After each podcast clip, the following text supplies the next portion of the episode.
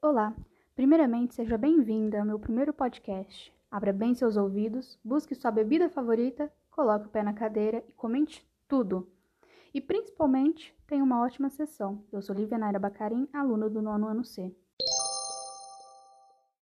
Neste podcast, irei falar o porquê você deve ler a trilogia de A Seleção, de Kiera Cass. A autora nasceu em 19 de maio de 1981, em Carolina do Norte, nos Estados Unidos. É formada em História e seu primeiro livro de romance, The Siren, foi publicado em 2009, mas não teve grande repercussão. Kiera Cass é escritora do best-seller A Seleção e sua saga. O primeiro livro da série, A Seleção, foi lançado em 2012. Ele agradou muito o público brasileiro. O livro é escrito em primeira pessoa, do ponto de vista da personagem principal, America Singer. Ela vive em Leia, que é dividida em castas. As castas são níveis de riqueza, que vão de 1 a 8, sendo 1 a família real e 8 a casta dos mendigos, viciados e sem tetos. A América é pobre, vive uma realidade que as pessoas passam fome e até morrem de exaustão devido ao trabalho.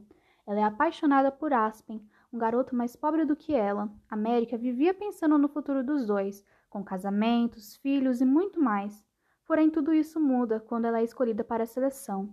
A seleção é uma competição com 35 jovens, tentando ganhar o coração do príncipe.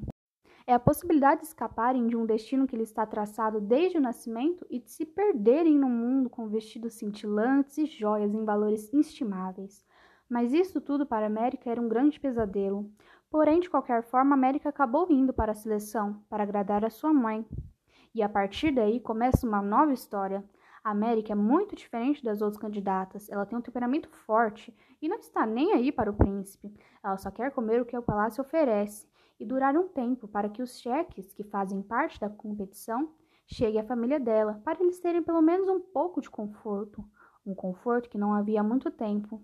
Apesar de América ser apaixonada por Aspen, o príncipe Maxon aos poucos vai ganhando alguns espaços em seu coração. E quem será que ela irá escolher? Aspen ou Maxon? Falar que durante a história há algumas tentativas dos rebeldes de invadir o palácio, ou seja, aventura, romance, amizades verdadeiras e muito mais. Eu te garanto que você irá achar em a seleção.